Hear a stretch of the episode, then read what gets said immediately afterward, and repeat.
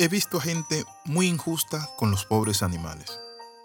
Compran peces, compran perros, compran todo tipo de mascota, pero lo descuidan, no lo bañan, lo dejan mal vivido y mal comido y mal vestidos.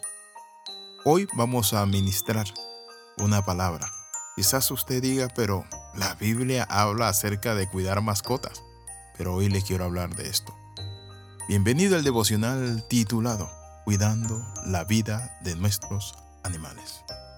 La Biblia dice en el libro de Proverbios 12:10, lo dice la Biblia, los justos cuidan de sus animales, pero los perversos siempre son crueles. Cuando hablamos de los animalitos, Dios nos ha dado a nosotros la capacidad de administrar este mundo, de cuidar la naturaleza, de no golpear a los pajaritos que nos cantan y tenemos que enseñarle a nuestros hijos porque en la mañana cantan los pájaros y los niños andan dándole, tirándole piedra y haciendo cuantas cosas con los pobres animales. Pero también le hablo a los agricultores, a los campesinos, que tratan esa vaca de una forma tan déspota. Ese animalito que le da a usted esa leche, ese animalito que le produce a usted ganancia y que no lo lleva a comer bien. Hay personas que usan caballos y los explotan esos caballos sin comer, flacos, acabados, llenos de garrapatas, pulgosos, faltándole herradura. Los animales cojos así lo montan, lo golpean, le dan y le dan y le dan. Hace un tiempo atrás estaba pensando lo que dice la Biblia y pensando en eso hice este devocional. Y cuando hoy voy a hablarle de este tema, quiero que usted sea maduro. Tener a Cristo en nuestro corazón hace una diferencia en nuestra actitud hacia los animales, hacia la naturaleza, porque Dios nos puso para que cuidemos todas las cosas. Le dio a Adán dominio sobre toda bestia, sobre todo lo que se arrastra. Después de todo, Dios hizo a los animales y le dio a la gente dominio sobre ellos. En Génesis capítulo 1, versículo 28 vemos ese dominio. Debemos mostrar respeto entonces a la creación de Dios por la forma en que la tratamos, y eso incluye a los animales. Muchas veces hay personas que van a pescar a los ríos pero llevan bombas, bombas explosivos y lo tiran. Y quizás alcanzan unos 50 peces, pero después al día siguiente el río está lleno de peces podridos. Tenemos que ser buenos administradores. Quiero hoy compartirle la palabra del Señor y decirle que usted y yo debemos cuidar de nuestros animales. Eso dice la Biblia, los justos cuidan de sus animales. Por eso en la ley de Moisés había un tiempo para el burrito.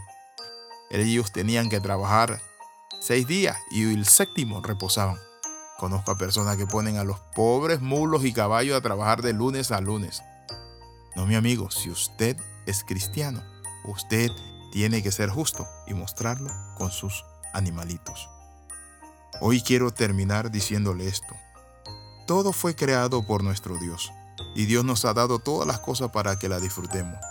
Los animales vienen y vinieron para complementar nuestra vida. ¿Se acuerda de Adán? Dice la palabra que Adán le puso nombre a todos los animales en el huerto. Eso significa que se dedicó a ellos, los observó. Y cuando uno mira, todos los animales juegan un papel importante. Si hay algo que a mí me gusta ver y me relaja, es ver los programas de Animal Planet.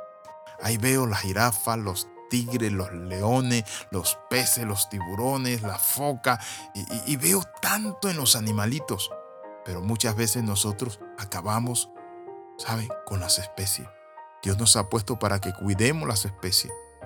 Cuide o cuidémonos del calentamiento global. Usemos las cosas con medida, con sabiduría.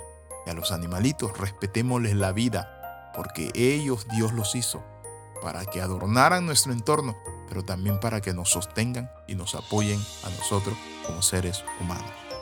Quiero terminar con una palabra de oración en esta hora.